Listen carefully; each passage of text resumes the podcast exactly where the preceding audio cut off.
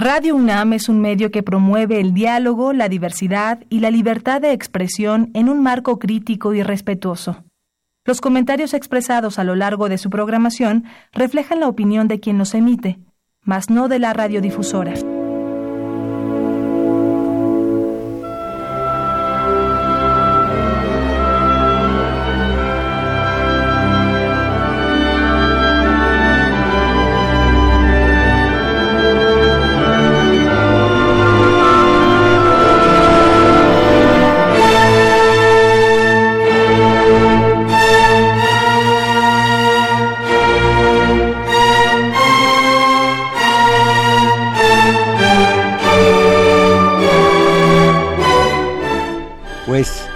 Anubarrado se ha puesto el ambiente, mis valedores, nublado, sucio se advierte, porque entre muchos lo tiznan con un par de vocablos ambiguos, equívocos, indefinidos, verdaderas trampas verbales, por esos que los predican de buena o de mala fe, con el propósito de convencer a los pobres de espíritu semejantes vocablos, reiterados hasta la náusea, son democracia y populismo, cuyo significado sigue siendo una incógnita para las masas, significado que no se preocupan, eh, las propias masas, no se preocupan por averiguar.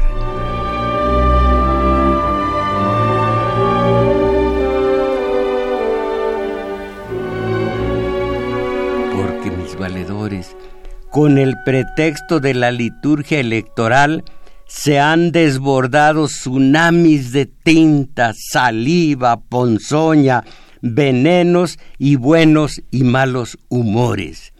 Esos que se han obsesionado con la palabra democracia, sea el enjambre de avispas de los voceros oficiosos del poder, que de manipular aturdidos obtienen su generosísima pitanza, o se trate de algunos despistados que de buena fe analizan, entre comillas, engolada voz, campanuda, y que sañudamente se aplican a dirigir a las masas y orientarlas, desorientarlas, modelarlas, manipularlas, y asegurarles que la democracia aguarda a los a los votantes en la urna donde vamos a depositar nuestra papeleta mm, beneficiando es una es un decir a alguno de los tres candidatos candidatos del sistema de poder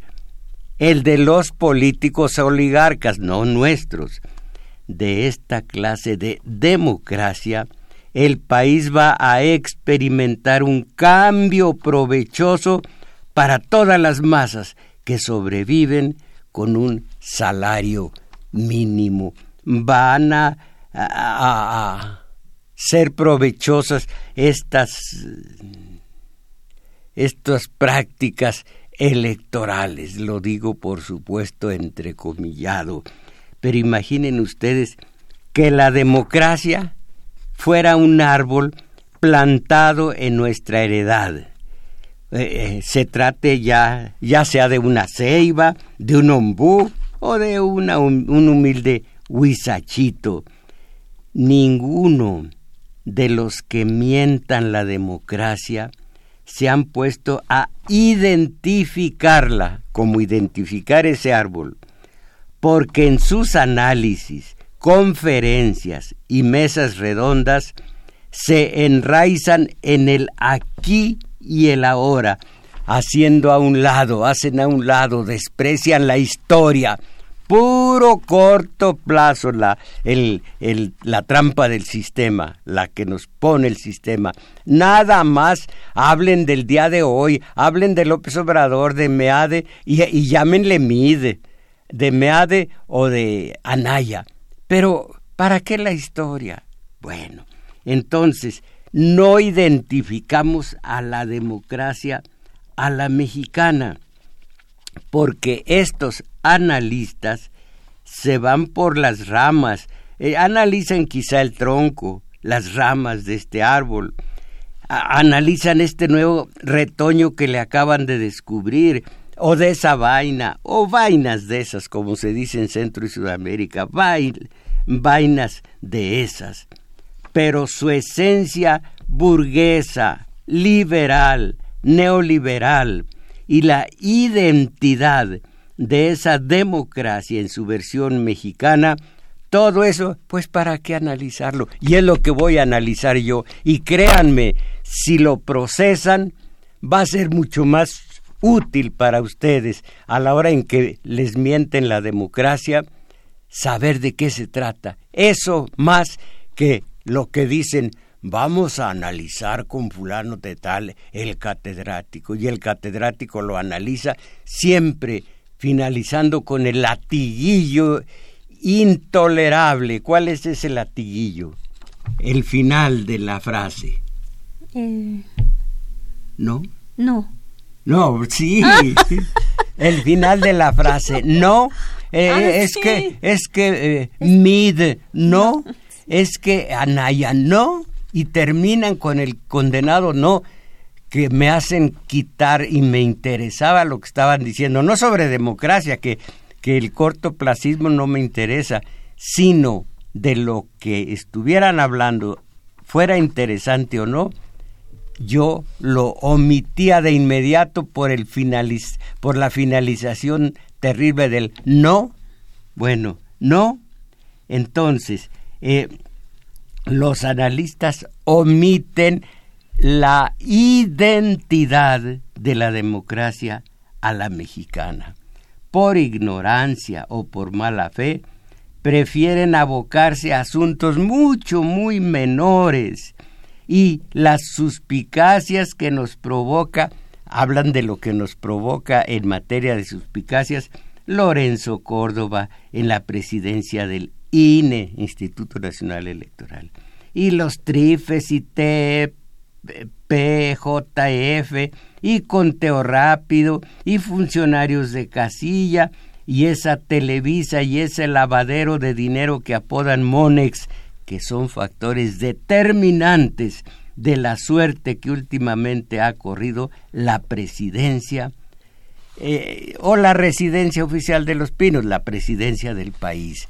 Eh, puro corto plazo, pero es ombú, es eh, boaboade, es que el árbol de la democracia a la mexicana. Eso es lo que apoyándome siempre en filósofos de la ciencia política, voy a descubrir ante ustedes para que no se vayan con el puro engaño del corto plazo, del corto plazo.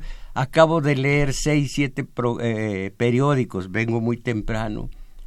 Puro corto plazo. Y nosotros eh, con la pregunta que a mí me formulan, pero no solo los alumnos de los talleres de teoría política y, eh, y a veces de la, eh, del taller de lectura. Y aquí en los mensajes, la pregunta que me avientan por media cara, ¿y usted, valedor, por quién va a votar? Primero, el voto es secreto. Y segundo, como voy a vo- votar porque me lo impele mi conciencia libre, no porque esos me digan, eh, ¿por quién creen que voy a votar? ¿Me conocen? Entonces ya saben. Oigan, pero me, es- se está pasando el tiempo y algo me falta. ¿Qué me los, falta? a invi- los invitamos a que llamen, maestro. Ah, bueno. Sí. Bueno, pues los invitamos a que llamen, a que participen. Eh, aquí le damos lectura a sus mensajes y ya aquí está el compañero auxiliándonos, Cuitláhuac Acuña. Área metropolitana 55 36 89 89. Resto de la República 01 800 50 52 6 88.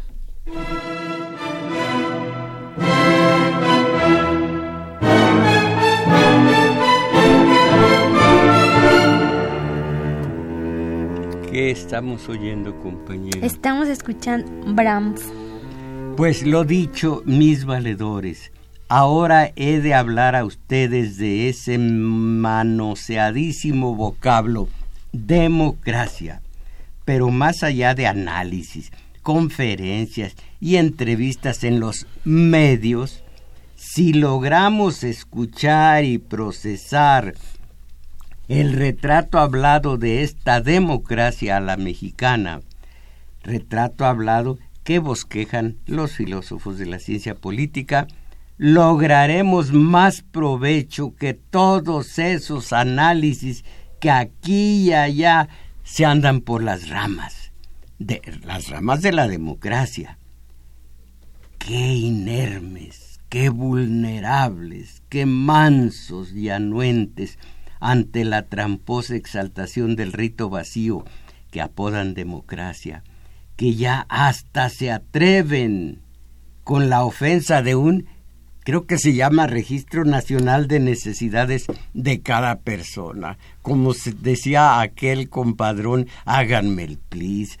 Registro Nacional de Necesidades de cada persona. Pues lo dicho, mis valedores, estarán ustedes de acuerdo o no, ya nos tomaron la medida, ya nos faltaron al respeto, nos vencen por nuestra pura ignorancia, por nuestra apatía, por permitir que esos del poder nos ofendan con trampas como la de ese registro nacional que nos va a dar uno a uno la felicidad, porque México va a iniciar su historia de aquí en adelante. No la inició como república 1824 con con Guadalupe Victoria, el primer presidente de México. No, el primero de julio y más que ese día, el primero de diciembre del 2008, México va a renacer como en el, la ceremonia del nuevo sol cada 52 años. Se apagaban en el valle de Anáhuac, la cuenca de Anáhuac, todas las fogatas, todos los fuegos, toda la lumbre. Y se esperaba que el quinto sol resurgiera un día después. Y entonces, 52 años, sobreviviría este mundo, el de Anáhuac.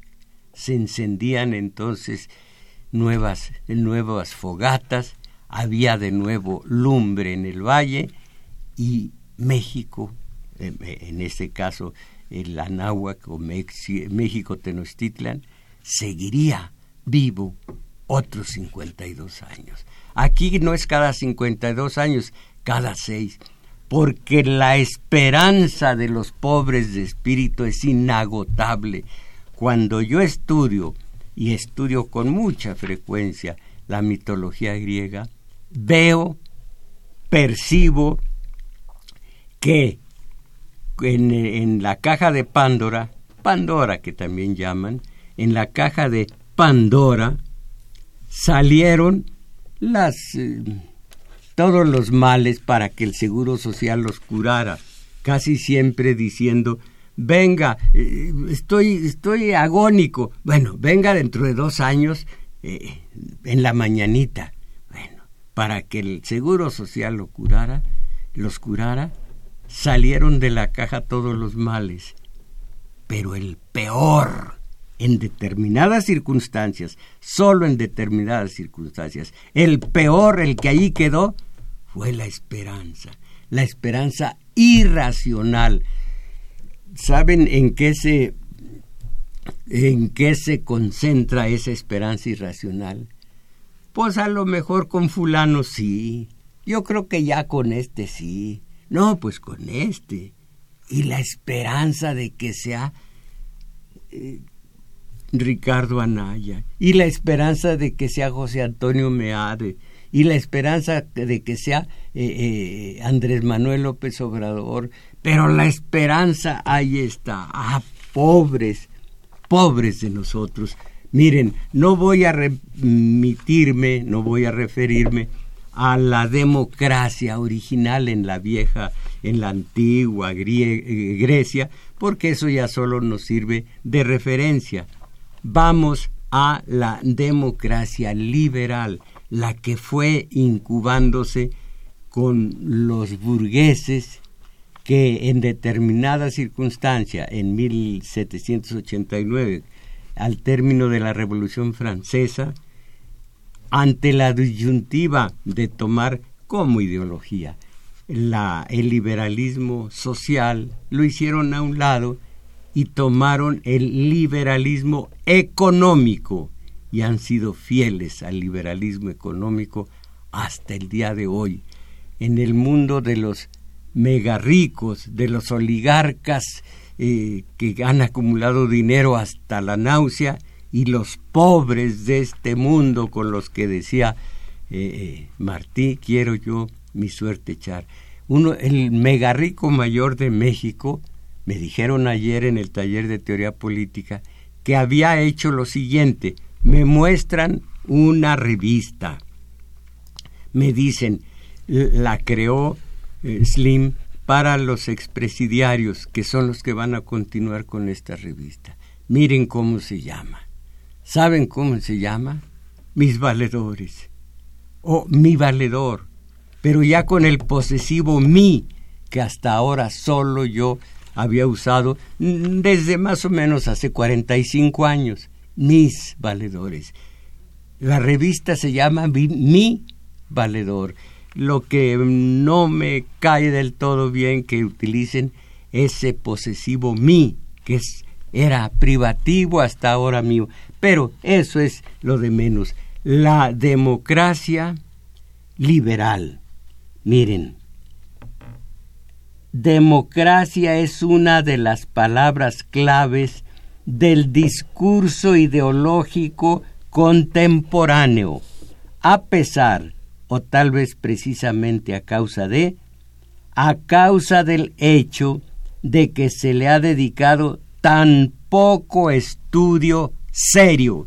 Piensen en la radio comercial, piensen en la tele, cuánto estudio pueden dedicarle al origen de la eh, democracia o a la identidad de la democracia. No, por corto plazo. Más adelante la República Democrática es la mejor envoltura política de que puede revestirse el capitalismo. como ven? Y nosotros, subyugados a la democracia, repito esto, traten de analizarlo, al menos de procesarlo. La República Democrática es la mejor envoltura política que se puede de que puede revestirse el capitalismo. Y si me dicen, bueno, pues qué otra opción tenemos, digo yo a sus buenas mercedes, ¿cuál es el nivel de vida, cuál es la calidad de vida nuestra bajo la democracia?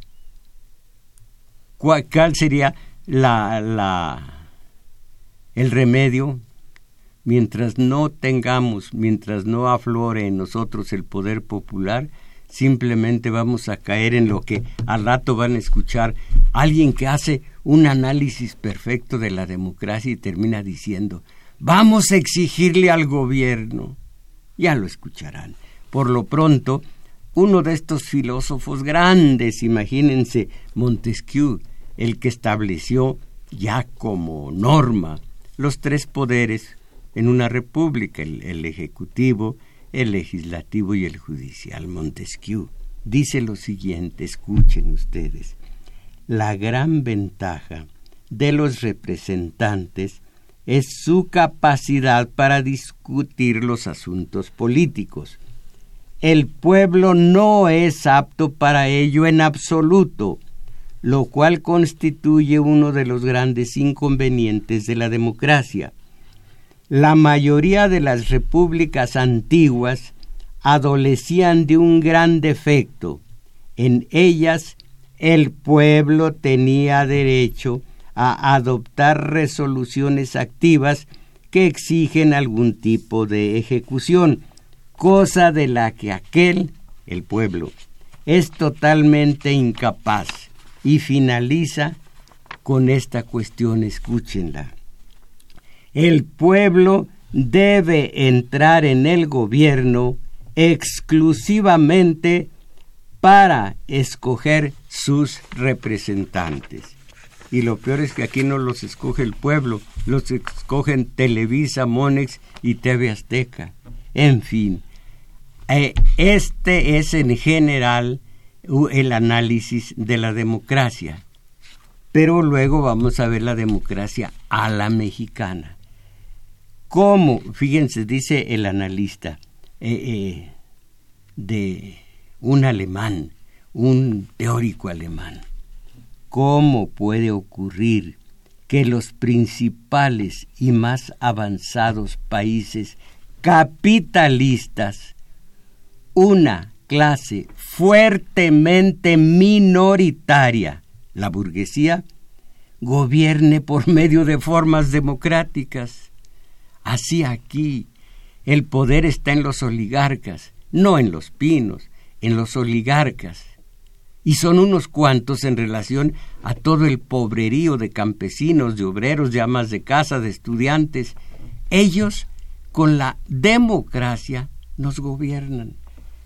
Otra, en el siglo XIX y comenzar el XX, como muestran tanto la práctica política cuanto los debates constitucionalistas, la opinión dominante de la burguesía era que la democracia y el espíritu de la propiedad privada eran incompatibles. Esto se decía por aquel entonces. Incluso un liberal de espíritu simple como John eh, Stuart, Mill, mm, Stuart Mill se oponía considerablemente a la democracia por esta misma situación, que eran incompatibles democracia y propiedad privada, eran incompatibles el rico y la democracia. Bueno, él, eh, Mill, abogaba por la introducción de un voto plural para los empresarios, comerciantes y banqueros, así como para sus capataces y lugartenientes.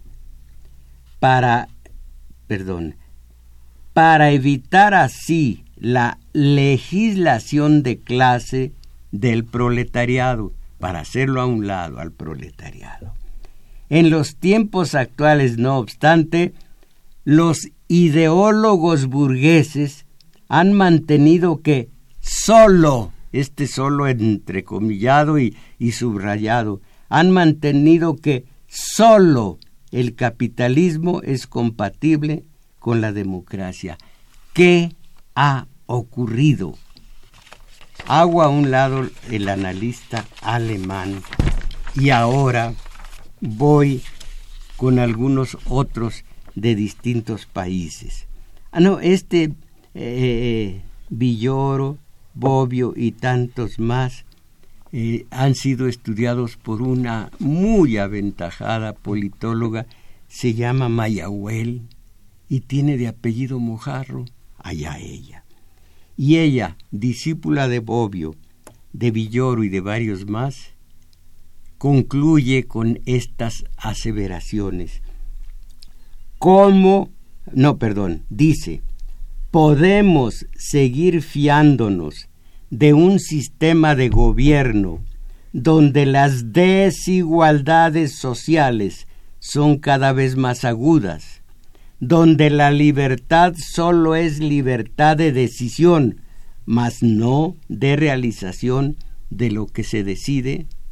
¿Qué sentido tiene esa libertad, entre comillas, cuando no se tienen posibilidades ficticias de ejercerla.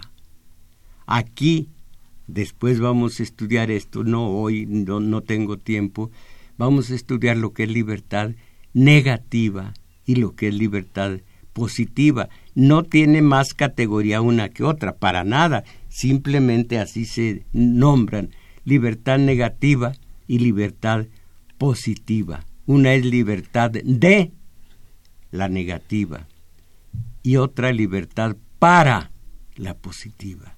De esto vamos a hablar otro día. Pero podemos seguir fiándonos de un sistema de gobierno donde las desigualdades sociales son cada vez más agudas, donde la libertad solo es libertad de decisión, mas no de realización de lo que se decide, ¿qué sentido tiene esa libertad cuando no se tienen posibilidades fácticas de crearla?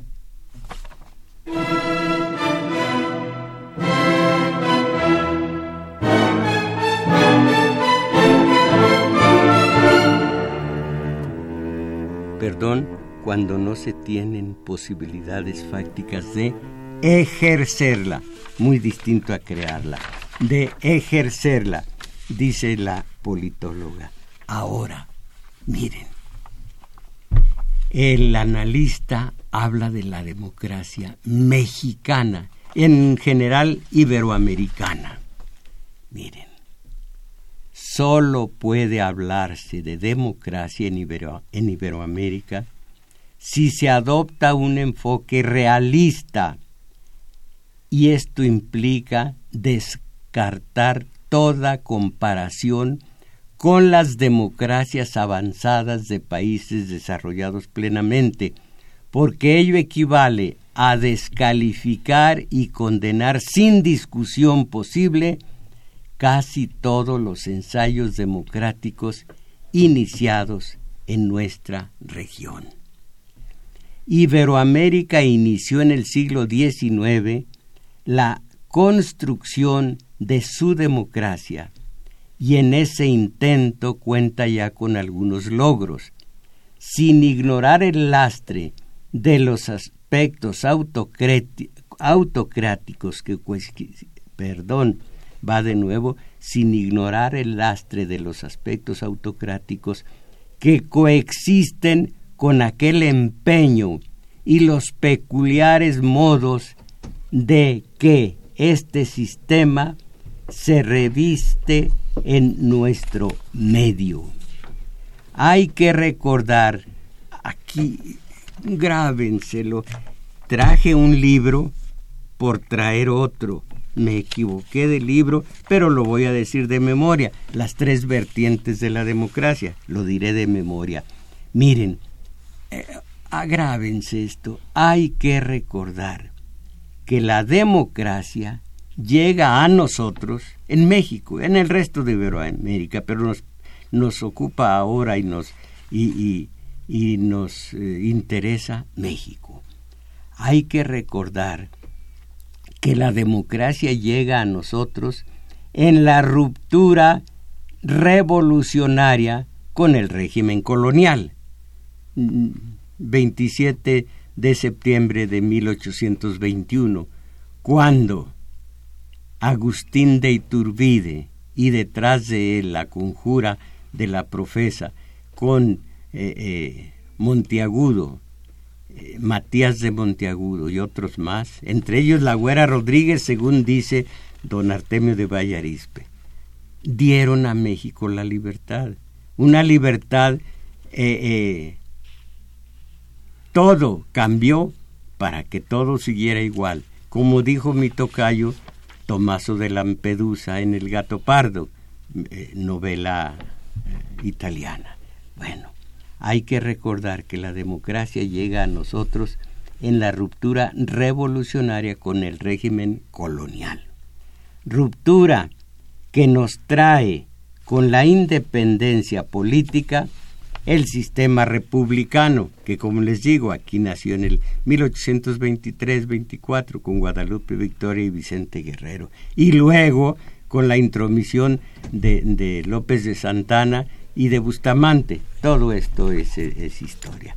Ruptura que nos trae con la independencia política el sistema republicano, el liberalismo, el de Juárez, el individualismo de todo el liberalismo del mundo y el capitalismo, tanto de Inglaterra como de, los Estados Unidos de América.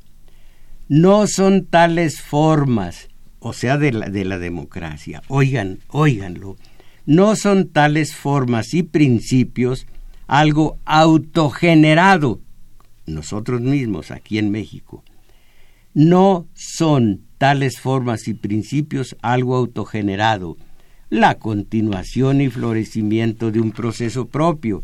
No, con arraigo vital en el ser de Iberoamérica. No, representan una normatividad y unas instituciones fruto de otras sociedades, esto es la democracia en México, fruto de otras sociedades, culturas y fases de desarrollo contrapuestas a la normatividad tradicional entronizada por la colonización española. Bueno, entre nosotros, si quieren apúntenlo para que lo memoricen y sepan cuál es la identidad de la democracia en México. Entre nosotros, la democracia es un sistema impuesto, sobrepuesto, yuxtapuesto, implantado, trasplantado e inducido. Esta es eh, la democracia que cantan y nos cantan y nos mientan y nos mientan y nos lamentan.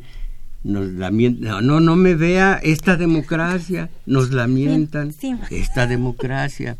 Entonces, esta democracia es impuesta, sobrepuesta, yuxtapuesta, trasplantada, implantada e inducida. De ahí que muchos principios, instituciones y mecanismos democráticos no estén bien asimilados o hayan sufrido deformación y falseamiento, porque quierase o no, la democracia entre nosotros es extranjera, advenediza y reciente.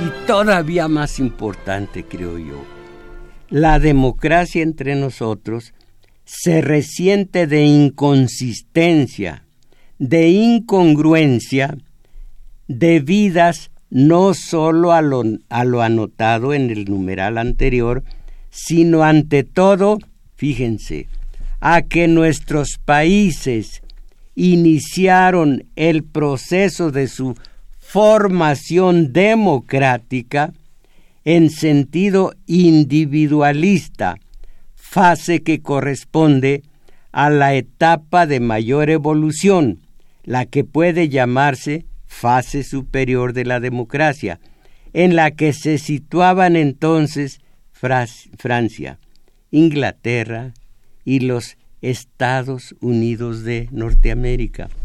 Pero en pueblos subdesarrollados, con régimen semifeudal, y de gente iniciada apenas en la liberación política, lo que imponía en el siglo XIX, lo que se imponía, no que imponía, lo que se imponía en el siglo XIX era una democracia para las masas, pues mientras no se resuelvan los problemas, entiendan esto, mientras no se resuelvan los problemas de comida, vivienda, salud y educación de la mayoría, no existen los protagonistas de la democracia, o sea, el ciudadano, o sea, el hombre capaz de decisión política libre, ni el pueblo, que es la proyección colectiva de aquel,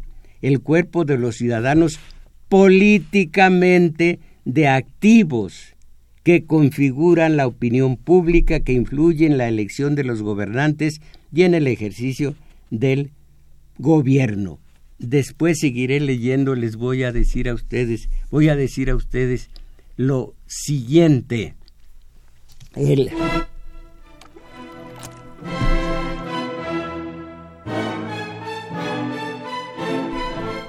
ya cuando nos liberamos de España, repito, 1821, la democracia que se importaba todavía que todavía eh, eh, flácida, todavía no era nuestra. Debió haberse comenzado con la democracia social, que es una de las tres vertientes y la más importante de la democracia. La democracia tiene las vertientes social, formal y participativa o representativa.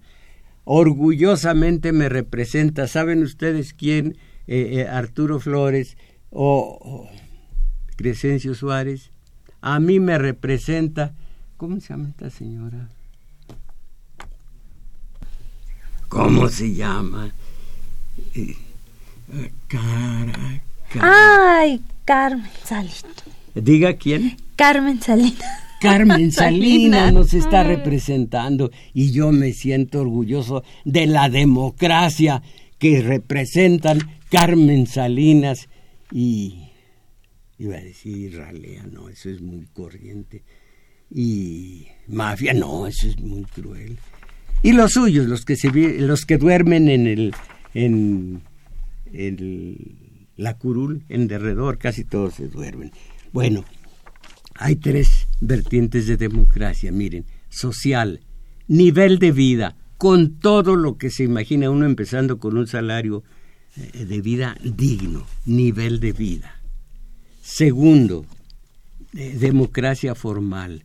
Son nueve apartados, nueve numerales, nueve... Eh, y no, no, no. Son nueve partes que hacen la democracia formal. Una de esas, creo que la número seis, es un sistema de votación temporal eh, cada tanto tiempo para que los ciudadanos eh, elijan a sus representantes. Toda la, la democracia formal, nueve apartados, eh, tiene uno, toda ella tiene uno, que es la votación, el día de la votación, el día de los comicios, de la papeleta mágica. Eh, mágica y misteriosa y hay otra palabra eh, milagrosa milagrosa porque eh, poniéndole una X a la papeleta vamos a transformar a México aventando por delante a Meade aventando por delante a Ricardo o a López Obrador no esa papeleta es mágica milagrosa bueno una de las, eh, eh, de las, uno de los requerimientos de la formal es ir a votar. Hay muchas más, muchos más requerimientos. La social es todo lo que sea una, un buen nivel de vida de la población. Y la, y la participativa, difícil, porque somos muchos, no podemos todos hacer esa democracia directa que es la representación, eh, eh, de, eh, que es el, la participación de todos los ciudadanos y que aquí entre nosotros no somos todavía ciudadanos, lo somos cuando podamos darnos un gobierno al que obedecer como sus mandantes, lo dijo Aristóteles. Bueno, entonces, ese gobierno al que obedecer, etcétera, nos hará ciudadanos. Aunque vivamos en una ciudad, en materia política todavía no somos ciudadanos, somos individuos.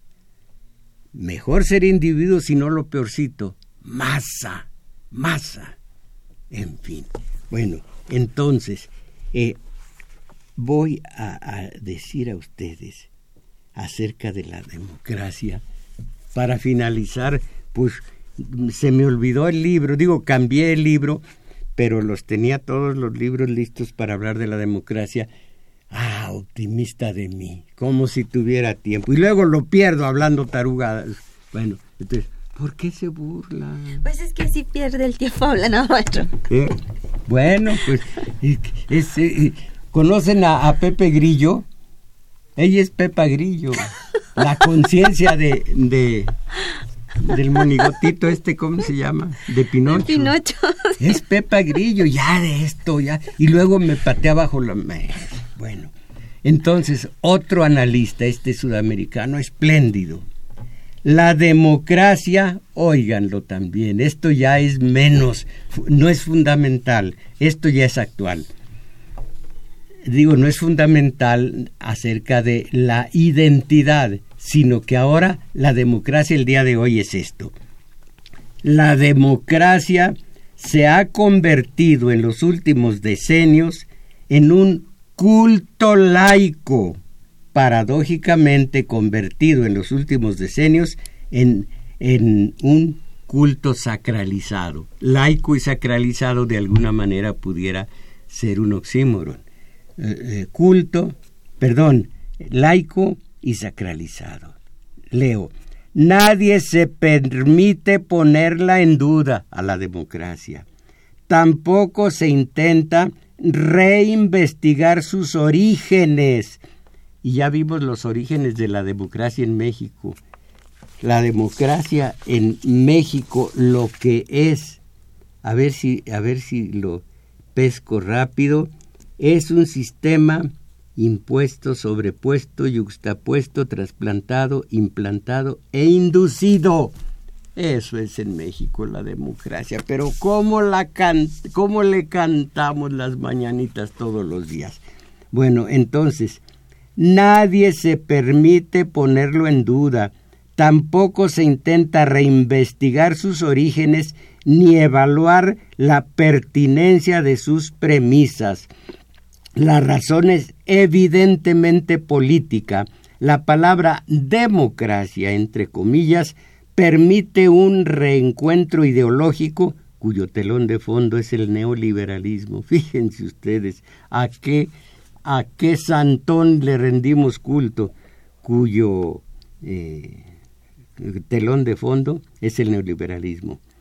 Entre lo que es la democracia practicada entre las nuevas izquierdas y las antiguas derechas. Algunos opinan que las diferencias de antaño han desaparecido para siempre. Imagínense, a Chucho Ortega, hace rato acabo de ver la foto de Chucho Ortega.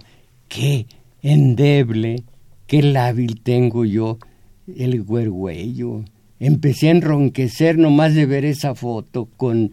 Eh, estaba, está en la foto Chucho Ortega, el talamantero, con Aureol, no, no, no, no sé con quién, con otro de Nueva Izquierda. Nueva Izquierda que es un, es un embuste descomunal.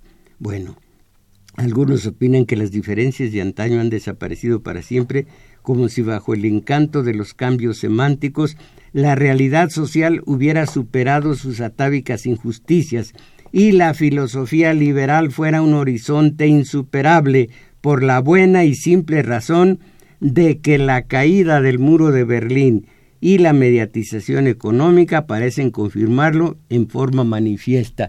Y aquí se sigue diciendo cuál cambio, o más bien la democracia, tal como ahora la conocemos, y la derecha y la izquierda, ¿dónde está el límite entre derecha e izquierda. ¿Qué diferencia hay entre Morena y eso? Los restos del PRD, de los talamanteros de Nueva Izquierda, aliados, disque izquierda, Nueva Izquierda, aliados con la derecha de Ricardo Anaya. Es una... es exactamente lo que por gusto o por obligación, por oficio, hacen las dígalo en eh, según según se dice en Gilgamesh hacen las mujeres cómo se llaman eh, yeródulas maestro. las yeródulas. Las yeródulas se llamaban en Gilgamesh las rameras. Bueno hacen nueva izquierda y los de la derecha lo que se llama la promiscuidad. Ahí vamos, ahí vamos. Bueno, eh, y decía yo a ustedes que después de un análisis espléndido, miren lo que aconseja Juan Luis Hernández. No lo conozco, lo respeto por este estupendo análisis, pero el final no me parece. eh, la única solución es que la sociedad mexicana castigue en serio a los, a los plutócratas. ¿Cómo los castiga? Por varias vías. La electoral, la presión mediática, pero si de ellos es, eh, los medios son de ellos. La exigencia de renuncia, la exigencia siempre, bueno, luego les digo, el empuje de leyes, ¿cuáles leyes? ¿Quién las crea?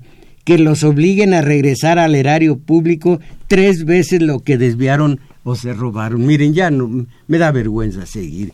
Eh, eh, eh, Crescencio Arturo, vamos a exigir a Rosario Robles que tres veces lo que se robaba. Ay, ay, ay, mis valedores. Estamos en la ignorancia, nos están viendo, viendo la cara de sus Juan Dieguitos y nosotros, ¿qué?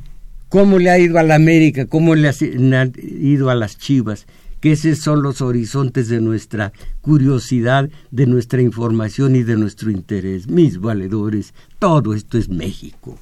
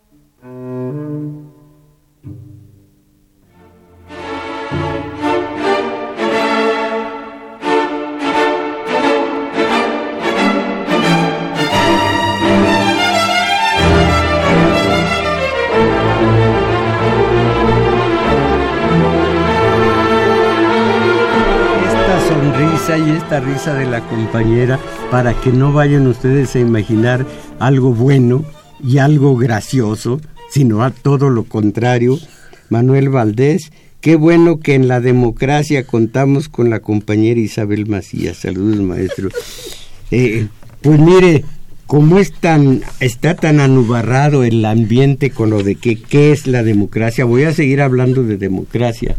Eh, sí eh, cabe la compañera Isabel Macías en esta, este viaje por los inicios, por la identidad de la democracia.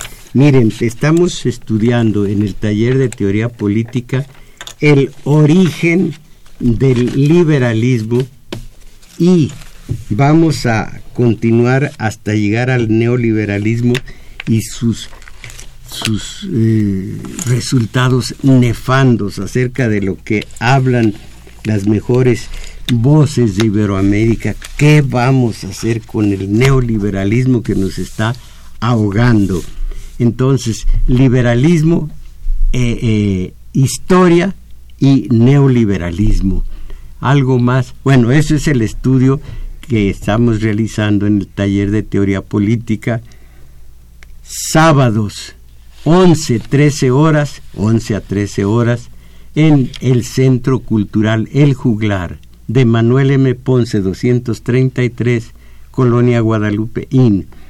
Y ahí mismo, en El Juglar, nuestro taller de lectura, hoy, como todos los domingos, de una a dos y fracción de la tarde. Distintos propósitos, distintos temas, pero ambos se dirigen al humano, uno para ir abriendo nuestra mente en lo que se refiere a la política, que no nos hablen de democracia y que no nos digan qué carambas es la democracia. Y segundo, teoría, eh, taller de lectura, ir saliendo del subdesarrollo, de la mediocridad, de estas, estos sonsonetes horrendos, de estas pláticas rastreras, de este ponernos a dos nalgas, yo no. eh, frente a la tele a oírlos hablar y luego eh, pensar con cabeza ajena, con la cabeza de estos que se mantienen y son muy ricos con lo que les da el sistema porque manipulen a los pobres de espíritu. Sábado 11, 11 13 horas, domingo 1 a 2 y fracción de la tarde, en el juglar Manuel, Manuel M. Ponce 233, Colonia Guadalupe Inn.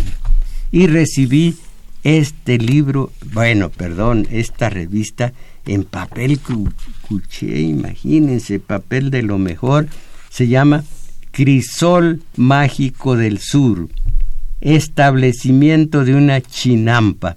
Es un periódico ecológico de Ángeles González Gamio y tiene unas fotos estupendas, pues en papel cuché. Por lo pronto, lo primero es el establecimiento de la, de la Chinampa, México como era cuando llegaron los invasores. Somos sangre de vencido y de vencedor, somos mestizos eh, eh, Pedro Armillas y su contribución al estudio arqueo, arqueoetnográfico sobre las chinampas. Y aquí vienen las fotos. Establecimiento de una chinampa y este hombre que me parece benemérito, Jorge Legorreta, defensor de la zona lacustre de Xochimilco el hombre tenía un programa en radio, en la radio comercial, hablando de los barrios de esta ciudad y demás. Ama a la ciudad, ama su país, es un benemérito, Jorge Legorreta. El pueblo de Santa Cruz, Acalpixcan, una puerta de entrada a la región chinampera. En fin, muchas fotos, muy hermoso cocina chinampera. Ahorita no voy a leer nada de la cocina chinampera porque me muero de hambre y voy a empezar. Y, mole, mole. Mm. ¿Mole qué? Don Pancho. Mm, qué buen mole debe ser. El agua de la cuenca de Xochimilco y sus afluentes y sus implicaciones en la conservación de las chinampas. Ojalá que hubiera un... Bueno, esto fue Crisol Mágico del Sur, esta eh, eh, revista de interés turístico y cultural de los pueblos de la Ciudad de México. Eh, estos, a eso, algunos de los mensajes de ustedes. Alfredo Hernández, ¿por qué el voto de una persona informada que lee y es más consciente del, del, país y sus problemas vale lo mismo que el de una persona ignorante, manipulable, manipulable y que vende su voto por unas tortas y un dinerito. Y lo peor, esos votos son la mayoría. Esto todo el mundo lo sabe. El PRI tiene su voto cautivo, puro voto de ignorantes, puro voto de, de gente apartada de esta ciudad eh, que no sabe por qué vota. Lo único que tiene es un amor por el PRI que le infundieron desde pequeño y esos que no saben por qué y cómo votan, esos son los que hacen triunfar al PRI. Luis Tapia, la democracia mexicana es puro argüende, sigue el salario mínimo de hambre y por ahí anda Calderón en la campaña de su mujer, que es causante con su guerra fallida de unos dos mil mexicanos muertos. Manuel Munguía usted lo, lo acaba de resumir y es válido el análisis, pero ¿qué es lo que usted qué es lo que usted propone? Ya me canso de ah ya, ya, bueno, rápido, ya lo he dicho tantas veces. Claro que el pueblo debe tomar la iniciativa para propiciar el cambio, sin embargo, algo no ha sido efectivo para que el pueblo tome su destino, pues que el pueblo es apático. ¿Qué es lo que usted propone además de la organización celular? Eh, además, todas las preguntas de usted muestran que no sabemos cuál es la propuesta, no tanto mía, sino de coordinación ciudadana. Pues sí, es todo por hoy. Sí, agradecemos su valimiento a Crescencio Suárez en los controles, Arturo Flores en metadatos, a Juan Carlos Osornio en continuidad y en los teléfonos nos auxiliaron Daniel Cruz, Cuitlahuac Acuña, que grabó este video que ustedes pueden ver en la semana del domingo 7 y del taller de lectura. Y hoy ustedes están invitados al taller de lectura una de la tarde. El maestro Mojarro e Isabel Macías, ahí los estaremos esperando. Pues fue todo por hoy, claro, pero vean allá, vean allá afuera, capten el nivel cultural de los que están en derredor suyo, mis valedores, a salir de esta mediocridad. Ánimo.